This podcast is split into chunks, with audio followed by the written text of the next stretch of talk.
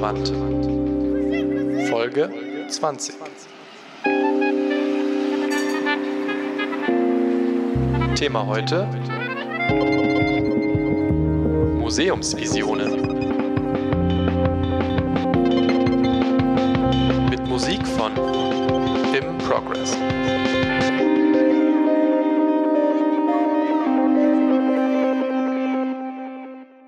Abend und herzlich willkommen, liebe Zuhörerinnen und Zuhörer, zur 20. Folge von Kulturrelevant.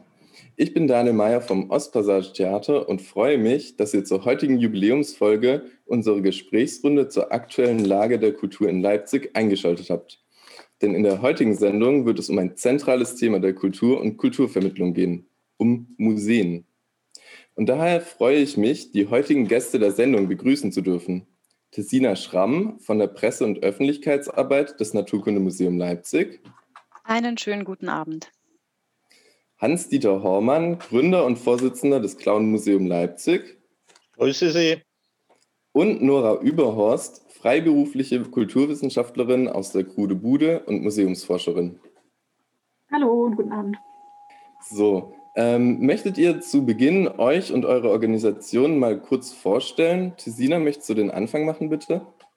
Das kann ich machen. Ähm, ich arbeite jetzt seit Dezember 2018 für das Naturkundemuseum Leipzig. Das gibt es schon ein bisschen länger.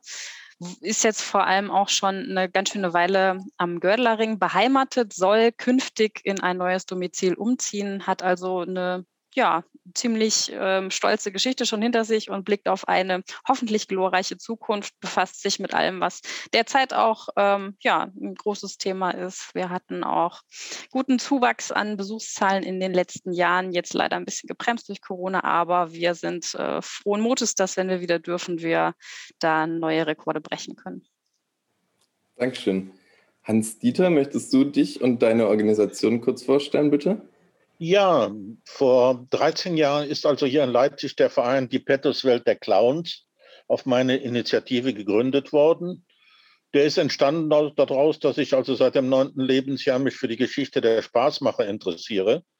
Wir haben dann vor zehn Jahren das erste Clownmuseum in Europa gegründet hier in Leipzig. Und wir befassen uns mit der Geschichte der Spaßmacher. Dankeschön. Bitte. Und Nora, noch ein paar Worte zu dir, bitte. Ja, ich bin jetzt hier ähm, gerade von der Projektgruppe Grudegude, bei der ich Mitglied bin seit ähm, über fünf Jahren. Wir sind ein Leipziger Kunst- und Kulturverein, ähm, den es seit 2013 gibt, der am Stannebeinplatz in Schönefeld äh, beheimatet ist und haben ein sehr vielfältiges Programm äh, aus vor allem Ausstellungen, aber auch Performances, ähm, Workshops, Konzerten, Pop-up-Stores und so weiter äh, ja, was wir letztes Jahr natürlich auch alles nicht so zeigen konnten.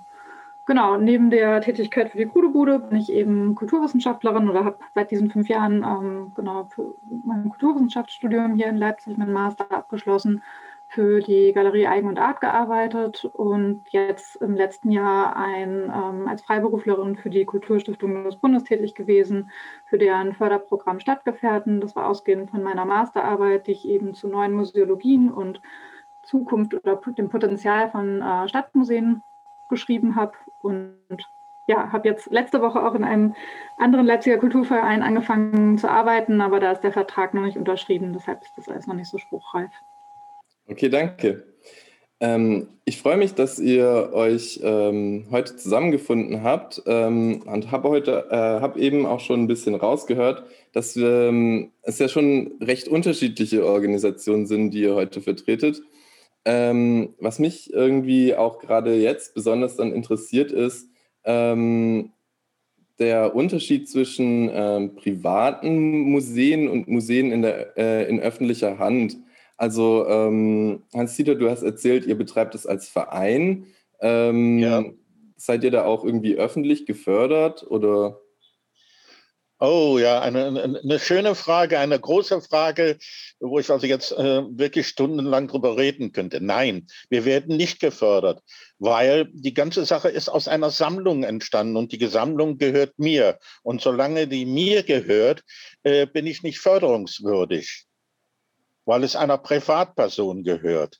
Die würde, wir würden vielleicht gefördert, wenn alles in eine Stiftung übergehen würde, aber auch eine Stiftung zu gründen, kostet wieder Geld, wo so ein kleiner Verein wie wir eben nicht die nötigen äh, Sachen frei hat, um so etwas zu machen.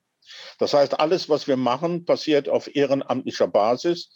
Wir bekommen von der Stadt äh, Projektzuschüsse. Wir machen viele Projekte. Unser letztes Projekt war, die Geschichte des Lachens aufzuarbeiten.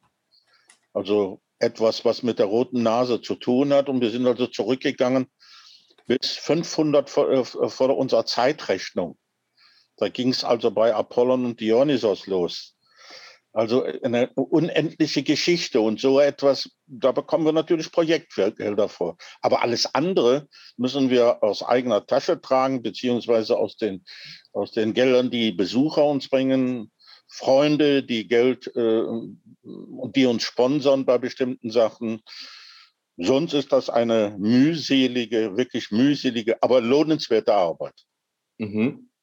Ähm, und äh, kannst du vielleicht ganz kurz äh, sagen, wie der Verein sich so gerade durch Corona ähm, durchschifft? Also ähm, können wir erwarten, dass das Clowns-Museum auch ähm, uns noch erhalten bleibt? Oder äh, gibt es jetzt auch Probleme mit der Finanzierung oder wenn die Gäste nicht kommen können?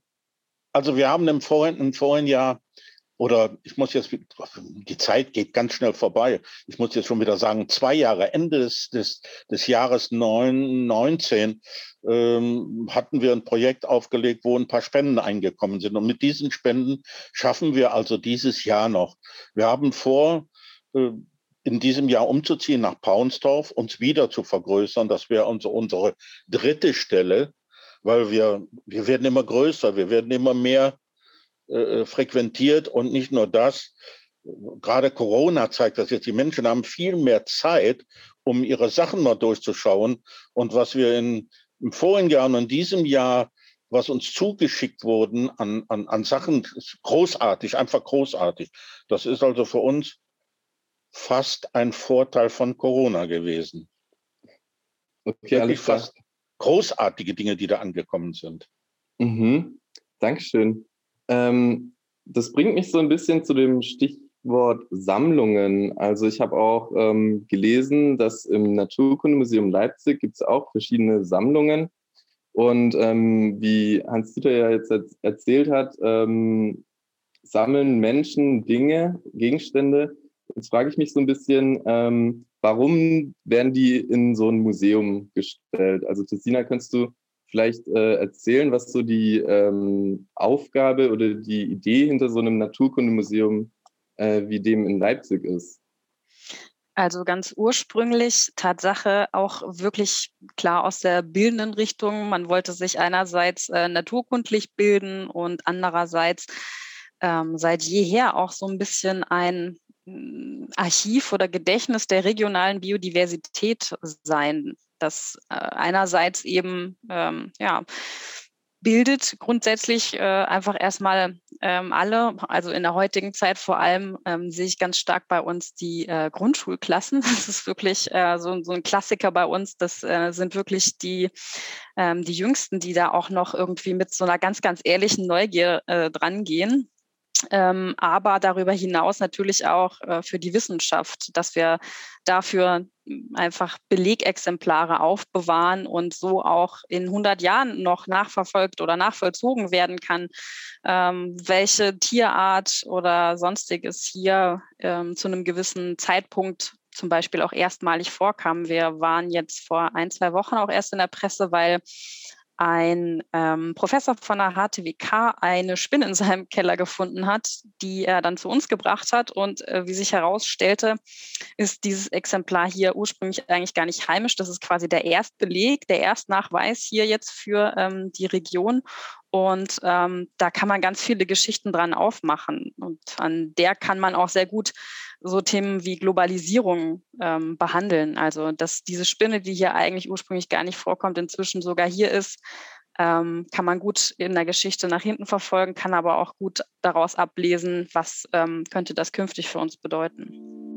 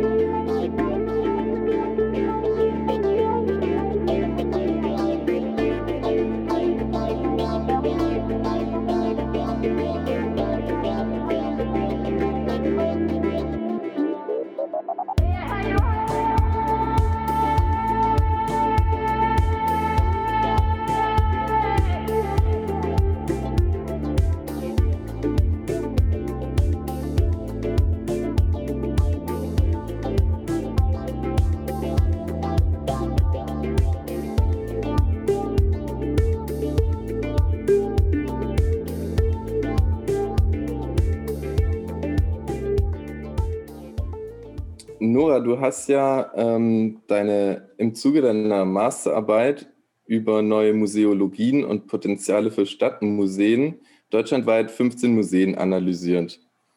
Ähm, könntest du uns die ähm, Eckpunkte kurz skizzieren oder die Erkenntnisse, die du da ähm, äh, gemacht hast? Also genau, das war jetzt erstmal nicht für die Masterarbeit. Da habe ich, also für die Masterarbeit habe ich mir drei Museen angeschaut und 15 war dann für die Kulturstiftung des Bundes eben im Rechercheprojekt, um so eine Ausgangslage für eine später erfolgende Evaluation, ähm, quasi die Grundlage dafür zu legen.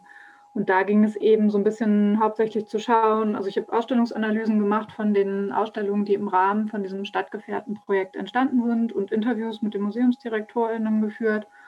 Und genau, da ging es eben ein bisschen zu schauen, ob die ähm, Ziele der Förderung quasi erreicht wurden, die halt, ähm, da ging es halt hauptsächlich darum, dass ähm, mehr Partizipation ermöglicht wurde, also zu schauen, ob die Stadtbevölkerung äh, eine Chance hatte, mit ähm, sich beteiligen äh, zu können. Und quasi es fand auch eine Repräsentationskritik äh, statt, beziehungsweise eine Reflexion über die Sprecherinnenposition der Museen, also wer was ausstellt, wer wie vorkommt in, in der Geschichte und auch das Versuch, so ein bisschen mehr in Richtung Gegenwartsthemen oder aktuelle Fragestellungen und Probleme äh, aufzunehmen, die ja regional ähm, in, in den Städten, das waren alles kleinere Städte unter 250.000 EinwohnerInnen. Also ich war zum Beispiel in äh, Delmenhorst oder auch in Wunsiedel, im Fichtelgebirge, Kaufbeuren und so weiter. Also ähm, ja, genau, also es war grob so das, das Projekt und danach äh, nach den Kriterien habe ich eben auch mit den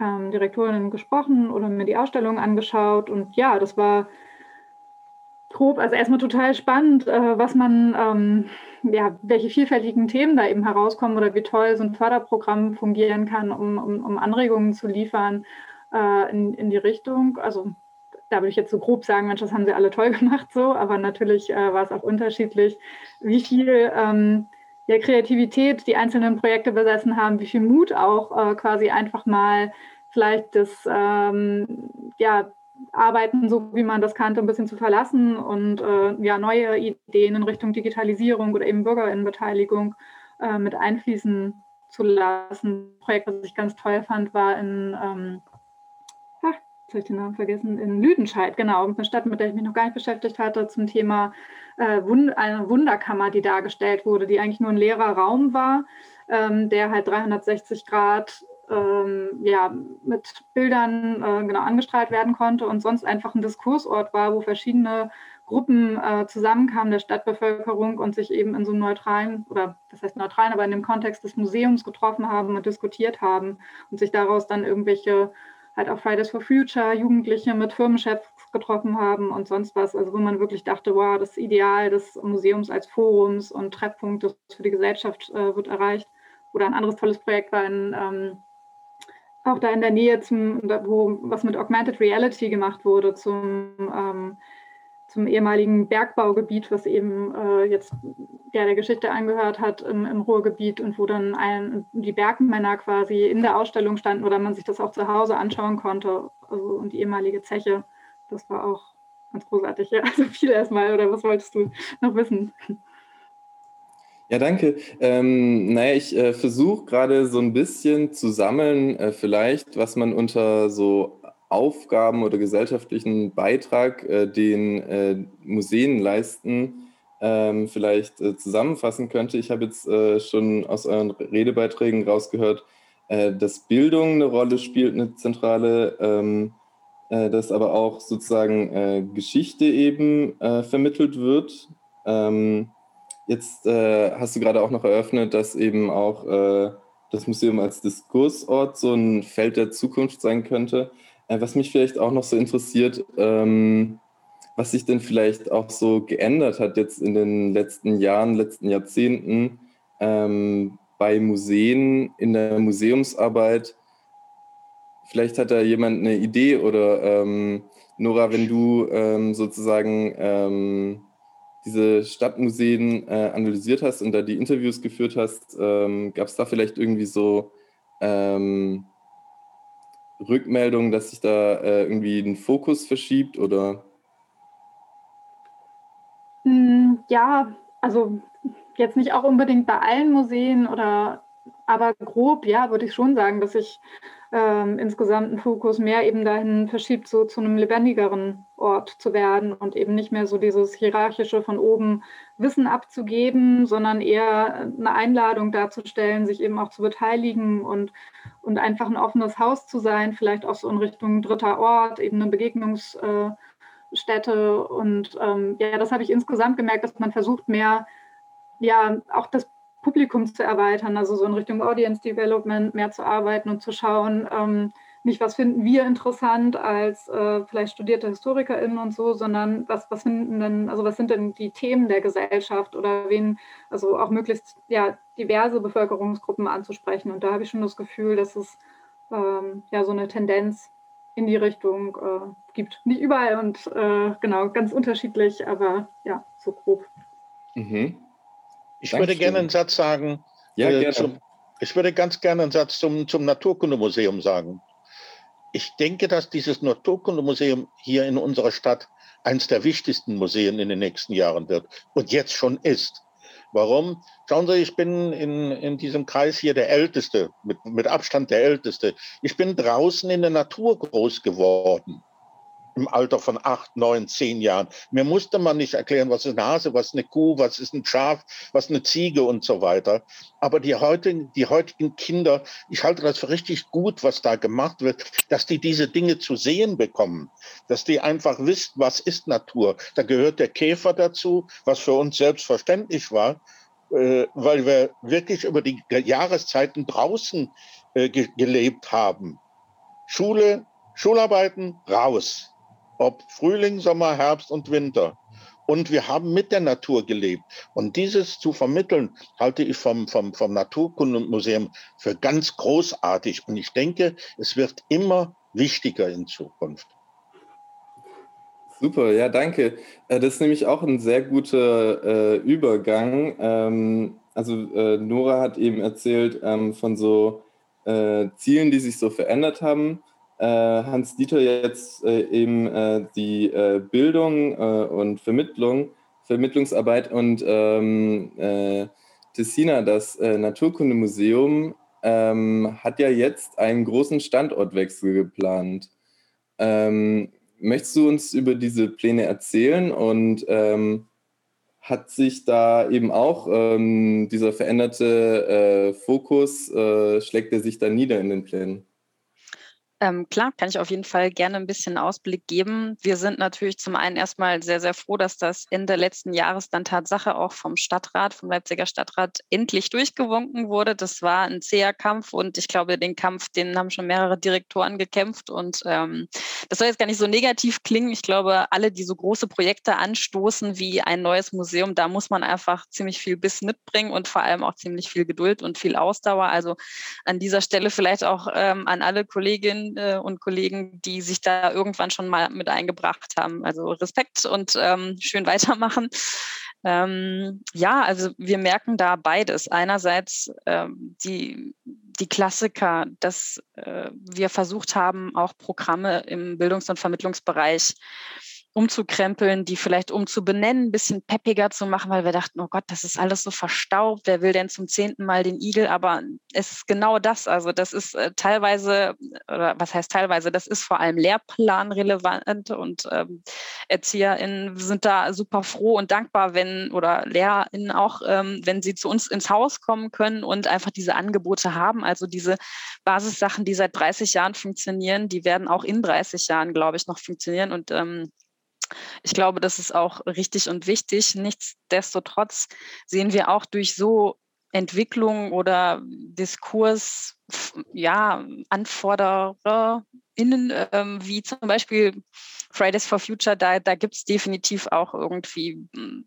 Handlungsbedarf oder Gesprächsbedarf.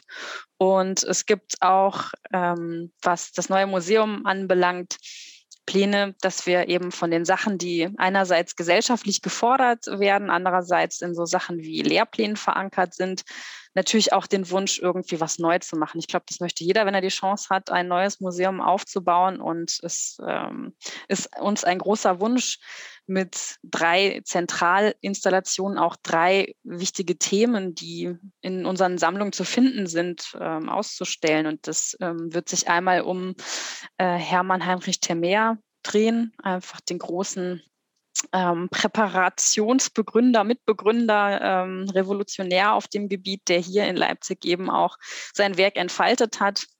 Dann werden wir uns auch mit der Valdivia, mit der ersten Tiefsee-Expedition, die eben auch von Leipzig ausging, beschäftigen wollen. Und ähm, ein ebenfalls wichtiges Momentum wird auch das Mammut von Borna sein, was ähm, ja leider nicht mehr so vollständig äh, vorhanden ist. Es ist leider einem äh, Luftangriff im Zweiten Weltkrieg. Damals stand es, glaube ich, noch im Krassi ähm, zum Opfer gefallen. Aber das sind so Themen, die natürlich auch emotionalisieren und berühren und ähm, wir wollen da eben die Brücke schlagen. Einerseits zwischen sicherlich auch ästhetisch anspruchsvollen Installationen, die gleichzeitig Themen beinhalten, die emotionalisieren. Und natürlich wollen wir aber auch unsere Basisarbeit leisten. Und da wissen wir, der Igel, der ist es einfach. Sehr Der Igel. Sehr cool. Ja, ich fand euren ähm, Videopodcast so toll, den ihr angefangen habt im März. Da ähm, dachte ich echt so, wow, das ist irgendwie richtig äh, lebendig und auch von ähm, dem äh, genau, Direktor quasi einfach sehr engagiert dabei und so. Ich dachte, ja, cool, das ähm, gute Idee gehabt, oder? Ja, da sind wir jetzt in die zweite Staffel gestartet. Mhm. Vor, ich weiß gar nicht, drei, vier Wochen haben wir, glaube ich, die erste Folge wieder ähm, rausgebracht. Morgen gibt es auch eine neue, dann zum Thema Silikate ähm, denkt man auch erstmal Silikate, oh Gott, war das nicht irgendwas mit Glas? Ja, genau. Und ähm, wo das alles vorkommt, das äh, gibt es dann demnächst. Äh, diesmal mitgemacht haben einmal unsere Wissenschaftsjournalistin und dann noch unsere Volontärin. Also wir haben diesmal versucht, auch das Team ein bisschen breiter aufzustellen. Und ja, ich glaube, davon profitieren irgendwie alle, wenn sich alle einbringen können dürfen und ja, das Ganze ein bisschen bunter wird. Mhm. Ein, noch eine andere Sache, die ich auch so spannend fand, war die Kooperation mit der Schaubühne Lindenfels, diesem Expeditionsbungalow oder, oder wie das hieß vor, vor der Tür. Ich glaube, der ist jetzt wieder, ist, ist der noch da? Nee, das war letztes Jahr wahrscheinlich, ne? Genau, der Kubus war das. Mhm. Ähm, ja, der, das war ursprünglich angelegt auf ein Jahr und sollte in vier Kapiteln stattfinden, ist im September 2019, glaube ich, gestartet, sollte eben bis letzten September geben, wurde dann durch Corona verlängert, stand, glaube ich, bis November dann zum Schluss auch auf dem Leuschnerplatz, um da auch schon mal so ein bisschen den ähm, Wink mit dem Zaunpfahl auf den alten Bowling-Treff zu geben.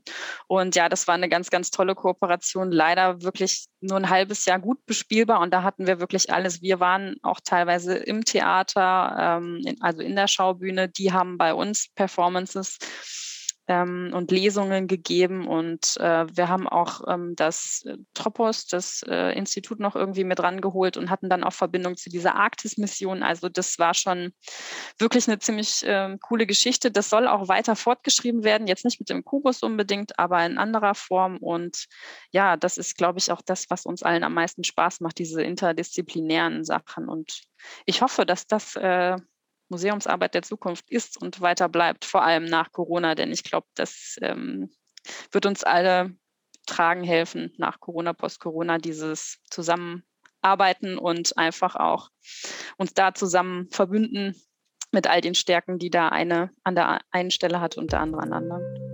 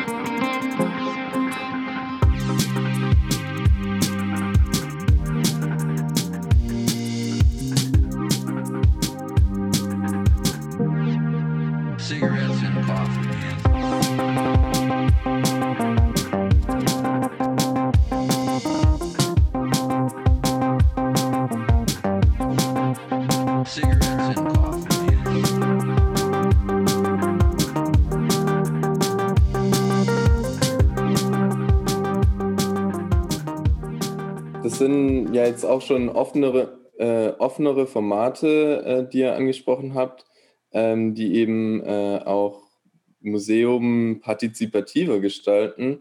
Ähm, ich komme ja aus dem Theater und ähm, bei Clowns, da denke ich auch eher erstmal an äh, Aktionen und äh, an Bühnengeschehen. Ähm, Hans-Dieter, äh, gibt es bei euch auch so äh, partizipative ähm, Veranstaltungen oder Zusammenarbeit mit äh, anderen Gruppen? Ja, schon, schon, schon, schon viele Jahre machen wir die Zusammenarbeit. Äh, bei uns sind also alle großen Clowns der Welt sind bei uns schon gewesen. Wir machen Vorträge, wir machen Veranstaltungen mit Kindern für Erwachsene. Ähm, die Gesellschaft der Zirkusfreunde trifft sich im Clownmuseum leider auch schon seit einem Jahr nicht mehr eben durch Corona. Da tut sich vieles, was wir da vermitteln können.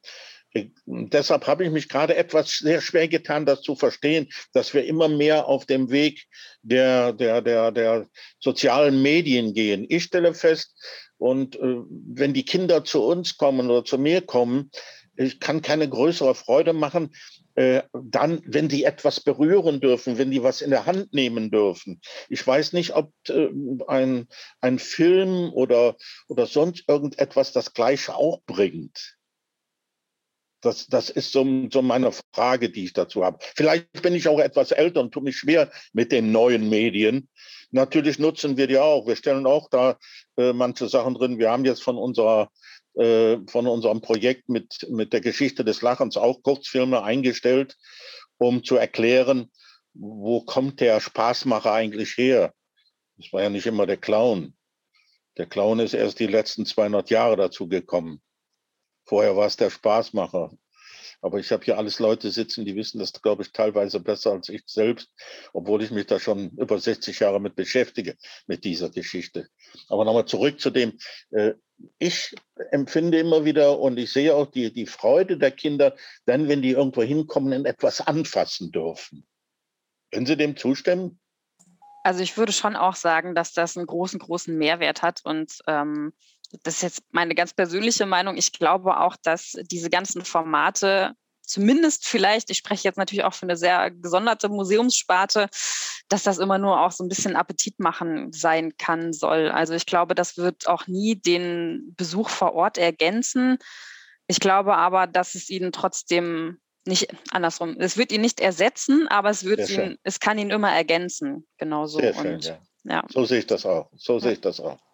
Ja, würde ich auch denken. Und gerade bei so spannenden äh, Exponaten, die ihr dann habt mit den Clowns und den Puppen und wo es vielleicht auch um Verkleiden oder, oder dieses Anfassen eben geht, denke ich auch nicht, dass es wirklich das ersetzt.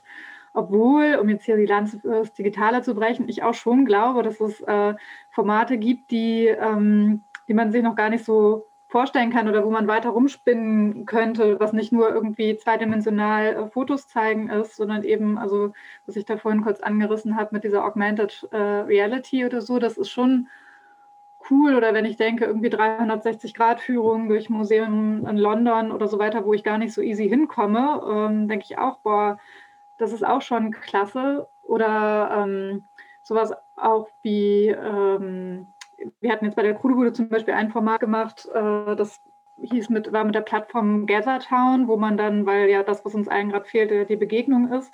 Und wenn man die Begegnung äh, eben auch irgendwie im Digitalen, natürlich wird es nicht das Persönliche ersetzen, aber ähm, ermöglichen kann. Und das lief so ab oder auf der Seite, wir hatten dann eine virtuelle Performance-Nacht gemacht oder Konzertnacht zusammen mit einem Hypnos-Club hier in Leipzig. Und da war jede Person ein Avatar und lief durch eine animierte Bar. Und immer wenn man sich näherte, ist halt Video und Ton angegangen und man hat tatsächlich ja noch fremde Menschen kennengelernt an dem Abend. So ein bisschen, na klar, ein bisschen wie ein Abklatsch von der Bar, aber trotzdem war es lustig. Leute aus Vilnius und äh, Rom zugeschaltet waren, so die auch Lust hatten, eben die die Musik zu hören oder die Performance zu sehen, wo ich dachte, okay, man muss einfach vielleicht noch ein bisschen, bisschen weiterdenken, was es, was es noch äh, geben könnte in die Richtung oder denkt, das ist noch nicht so ausgereizt, aber denkt trotzdem, nein, es wird eine Ergänzung äh, bleiben, weil diese Aura, von der da viel gesprochen wird und auch einfach diese Umgebung von dem Museum, ähm, klar, die Aura des, des Originals, aber auch diese, diese heilige Halle quasi des Museums, diese Stimmung und so, das wird man nicht bei sich zu Hause im Zimmer am Computer nachempfinden. Also zunächst das, erstmal. Das Museum, das Museum muss einfach äh, ich sage jetzt mal ganz krass, den Schrecken verlieren. Also wir haben doch über Museum, haben wir mal gedacht, wenn ich ins Museum gehe, macht die Tür auf, da muss ich ruhig sein. Da ist also ganz still und so weiter. Ich denke, also einfach zu zeigen, hier zeigt man etwas und hier kann ich auch laut sein, hier kann ich was anfassen, hier kann ich was ausprobieren, was ich noch nie gesehen habe. Das ist das, was ein Museum ausmacht das Museale, dieses Verstaubte muss einfach weg. Kriege ich da Zustimmung oder?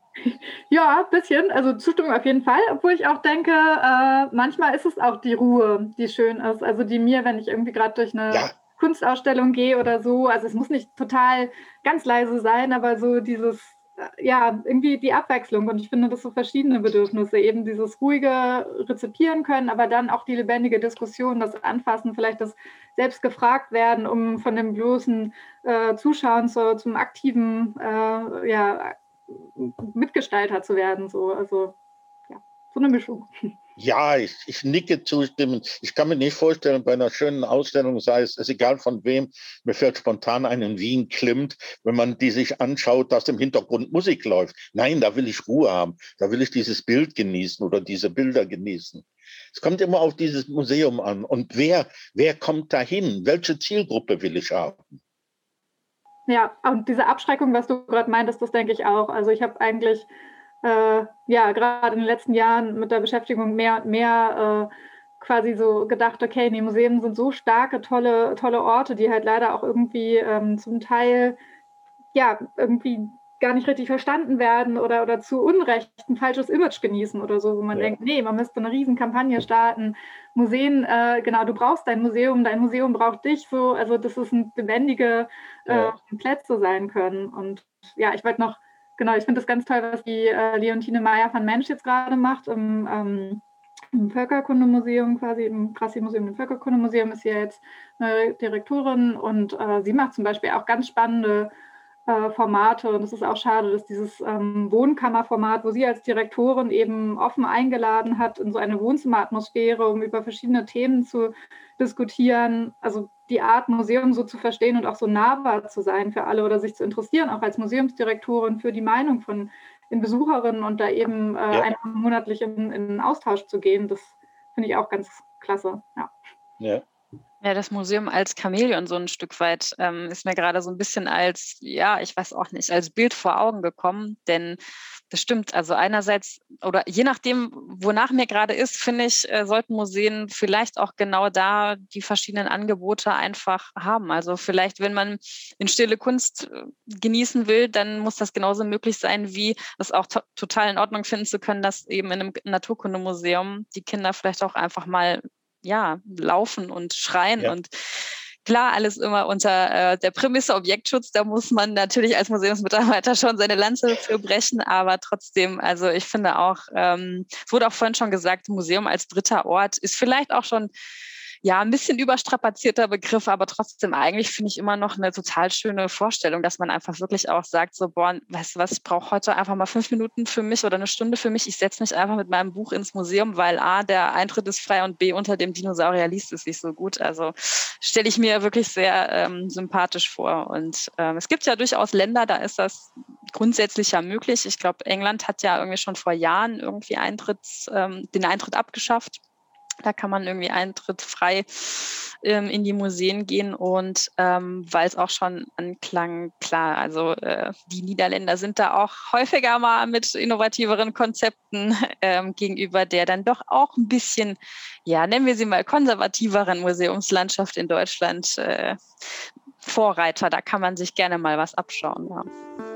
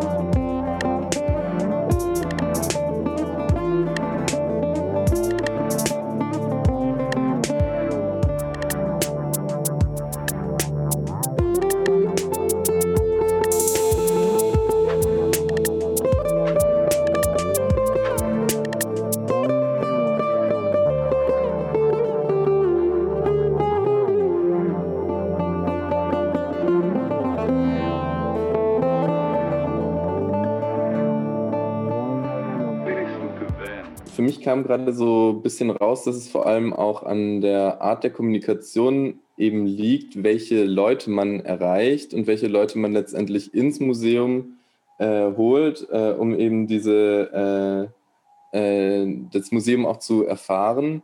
Ähm, Gibt es denn ähm, Überlegungen von euch, welche Zielgruppen bisher von euren äh, Museen oder Organisationen zu wenig angesprochen wurden? Und ähm, auch, wie man da vielleicht nochmal anders äh, oder die äh, besser kommunizieren kann, um die äh, einzuholen? Ich hatte mal ein tolles Gespräch mit einem mh, mm, sehr interessanten Herrn in dieser Stadt. Und das Gespräch ging darum, die Stadt Leipzig, äh, die Verbindung der Stadt Leipzig zum Clown-Museum. Klingt jetzt erstmal ein bisschen profan, aber. Und diese Person sagte mir, nee, hier ist keine Verbindung. Und da habe ich angefangen, das ist eine ganze Weile her, angefangen, einfach das mal zu recherchieren habe festgestellt, stopp, ist genau umgekehrt. Diese Stadt Leipzig hat so viel mit dem Clown-Museum, mit dem heutigen Clown-Museum zu tun. Die ganze Geschichte der Stadt Leipzig, wenn man die zurückgeht, 1737, Caroline Neuber, äh, Zirkus Eros und so weiter und so fort. Was ich entdeckte, war noch zusätzlich, es gab eine Zeit, wo, da muss man sich vorstellen, ein Viertel der gesamten Artisten der DDR aus dem Leipziger Raum kamen. Es ist eine gewaltige Zahl. Und dann sind wir wieder beim Museum. Dann bin ich auf den Gedanken gekommen, zum Museum gehört auch das, diese Geschichte. Und seit einem vorigen Jahr habe ich angefangen, unter dem Motto Erinnern und Bewahren, ganz alte Artisten einzuladen, die ihre Geschichte erzählen. Wie sind sie das geworden? Und bringen denn alte Filme mit. Und ich habe auch von welchen, die verstorben sind, die Kinder. Ich hatte zum Beispiel eine Dame da, die erzählte, ich bin im Zirkus geboren und mein Vater war ein Clown. So ein spannender Vortrag, was also nicht direkt mit dem Clown-Museum mit dem zu tun hat, aber mit der Geschichte der Stadt und wieder die Verbindung mit dem Clown-Museum darstellt. Also ich denke, da kann man ganz, ganz viel tun. Mhm. Das klingt für mich äh, danach irgendwie etwas lebendig zu machen. Ja. Um es den Leuten irgendwie äh, geschmackvoll zu machen. Ähm, Tessina, ähm, äh, du hast auch schon öfters als Zielgruppe von Naturkundemuseum Kinder erwähnt. Ähm, wie sieht es denn bei euch aus? Wen wünscht ihr euch eigentlich noch lieber ins Museum und was, was unternehmt ihr da? Ja, also Kinder liegt so ein bisschen in der Natur der Sache. Ich hatte es ja vorhin auch schon angesprochen, Grundschulklassen sowieso auch, äh, Horte, ähm, Kindergartengruppen, da muss man sich äh, nicht großartig Sorgen drum machen. Tatsache ist es so, und ich glaube, da geht es vielen Museen so, dass vor allem Jugendliche schwer zu greifen sind, weil irgendwie die Museen da bisher nicht so richtig einen Ansatzpunkt äh, finden. Viele versuchen es oder ich, ich glaube, dass einige denken, okay, vielleicht probiere ich es einfach über die Kommunikationskanäle erstmal. Da sind wir wieder beim Stichwort Social Media, vielleicht irgendwie da eine Ansprache. Und da gibt es bestimmt auch ähm, sehr, sehr viele Museen, die das erfolgreich managen. Aber ob die dann trotzdem auch alle so ins Museum kommen, das weiß ich jetzt nicht. Wir haben versucht, äh, mit unserem Kinder- und Jugendaufsichtsrat ähm, auch so ein, so, ein, ja, so ein Tool irgendwie zu etablieren, um sowohl Kinder als auch Jugendliche vor allem bei der Museumsgestaltung mit einzubinden und das natürlich vor allem auch im Hinblick auf ein neues Museum. Denn das ist zwar ganz toll, wenn sich Leute wie wir, meinetwegen auch relativ frisch von der Uni, Gedanken darüber machen, worüber sich Kinder im Museum freuen könnten. Es macht aber viel, viel mehr Sinn, die einfach selber zu fragen. Und wenn man das auf Augenhöhe betreiben will, dann muss man halt wirklich auch mit denen ins Gespräch kommen und ähm, die ihre Ideen einfach mal formulieren und auch ausarbeiten lassen. Und ich glaube, da haben alle was von. Das generiert definitiv einen Mehrwert.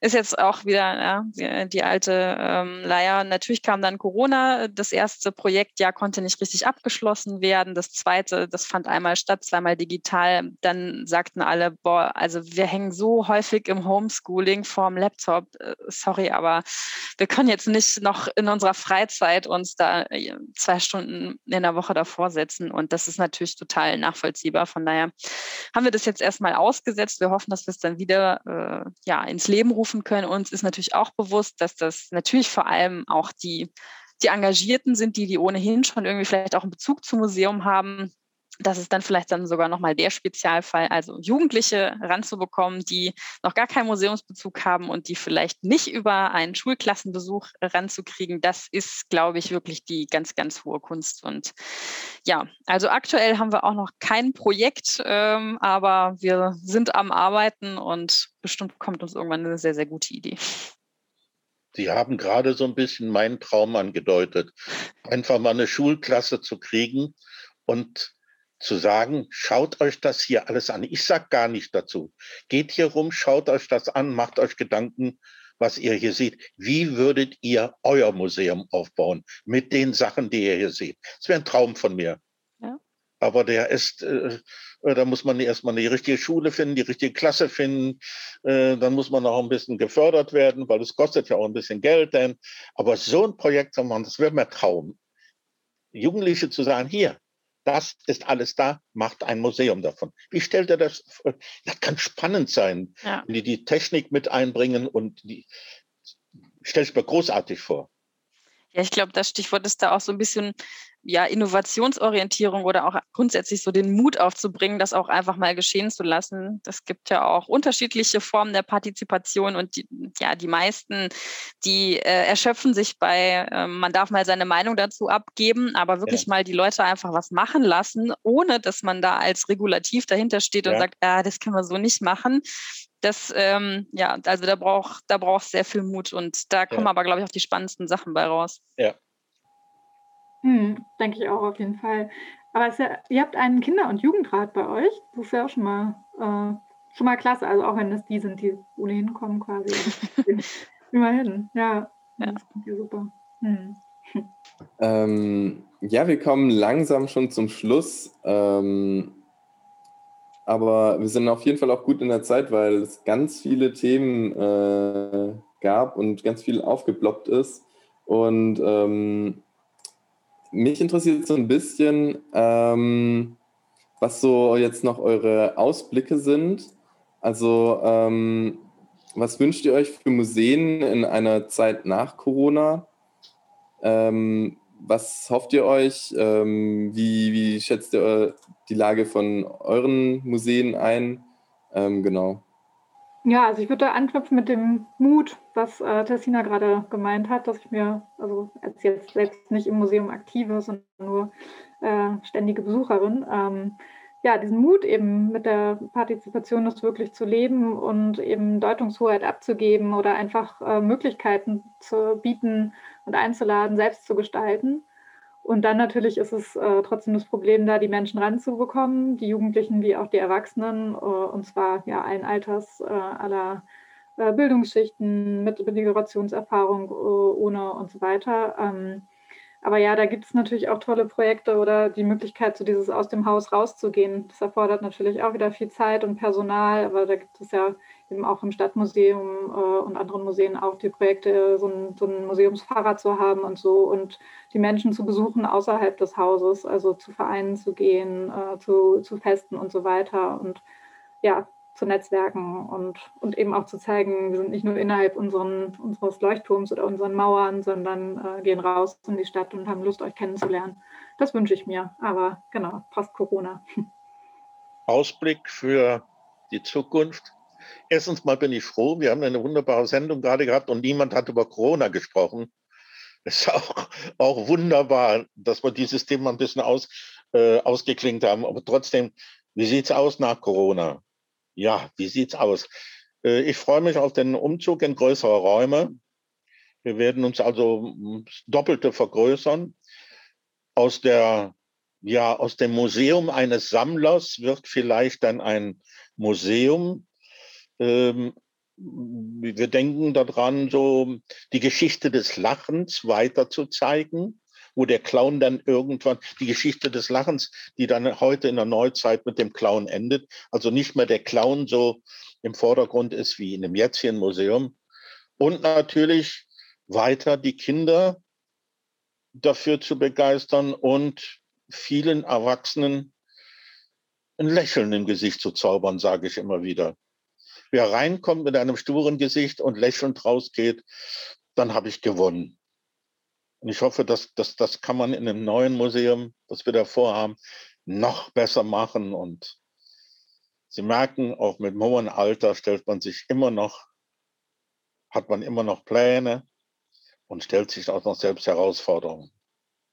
Also ich würde mir auch wünschen, dass äh, alle Museen irgendwie grundsätzlich natürlich ja, diesen Mut, den wir vorhin schon angesprochen hatten, irgendwie aufbringen, da weiter voranzuschreiten. Natürlich das so ein Stück weit, das muss jetzt wahrscheinlich nochmal kommen, auch ähm, ja, seitens der Politik jetzt äh, zumindest ja, kurzfristig nicht, mittelfristig auch nicht gespart wird, sondern dass man vielleicht auch einfach mal das Potenzial dahinter erkennt, dass man da einfach viel, viel mehr gewinnt, auch in der Stadtgesellschaft allgemein, wenn man da Geld an die richtige Stelle gibt, dass sich da ganz wunderbare Synergieeffekte einfach ergeben und dass man daraus wirklich auch was zieht ziehen kann. Denn ich denke auch so ein bisschen, darauf wird es künftig noch ein bisschen mehr hinauslaufen, dass wir uns alle wieder auch ein bisschen mehr aufs Hier konzentrieren, vielleicht auch auf die Regionalität, auf das Lokale und ähm, dass da in dem Bereich auch vielleicht das würde ich mir auch wünschen, Kooperation immer über Konkurrenz steht. Also dass man noch mehr da dann auch zusammenarbeitet und